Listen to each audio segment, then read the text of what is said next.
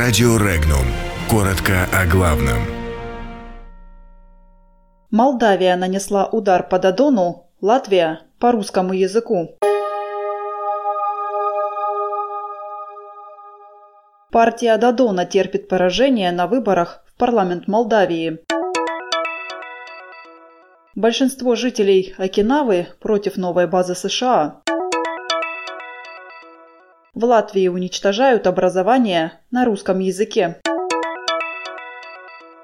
Самолет-разведчик военно-морских сил США замечен у берегов Крыма. В Якутии многодетные чувствуют себя обманутыми. В Молдавии, по предварительным итогам прошедших парламентских выборов, президентская партия социалистов получает 34 из 101 парламентского мандата, правящая демократическая партия – 31, оппозиционный блок АКУМ – 24, партия ШОР – 8. Еще три мандата достались независимым кандидатам, связанным с Демпартией. Неясной пока остается судьба мандата по зарубежному округу в США и Канаде, там подсчет голосов продолжается.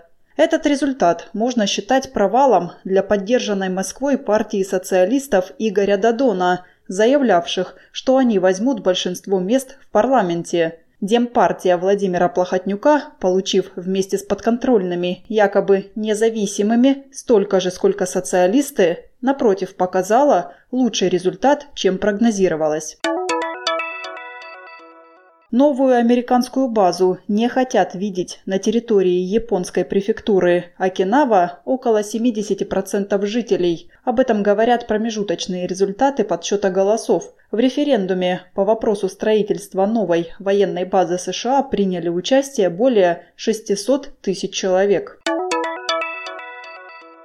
Новая модель содержания латвийского образования, которая должна начать функционировать с 2020 года, предполагает изучение русского языка и литературы в средней школе не в обязательном порядке, а только по выбору. В случае, если учебная программа и так насыщенная, то специализацию выбирать не обязательно. Примечательно, что в отличие от 210 часов русского языка, на изучение третьего иностранного языка отведено 315 часов.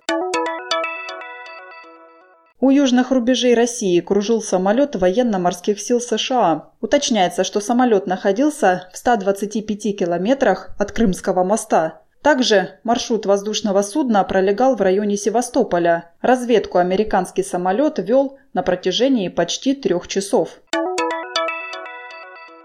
В Нюрбинском районе Якутии многодетные семьи уже 7 лет ждут, когда к выданным им государством участкам подведут электричество и проложат дорогу. Без минимально необходимой инфраструктуры семьи не могут построить дома. Когда земли раздавали, людям обещали и школу, и детский сад, но до сих пор об этом даже речи не идет. Многодетные считают себя обманутыми и просят правительство региона и Генеральную прокуратуру провести проверку законности выделения земельных участков без коммуникаций и привлечь к ответственности виновных лиц.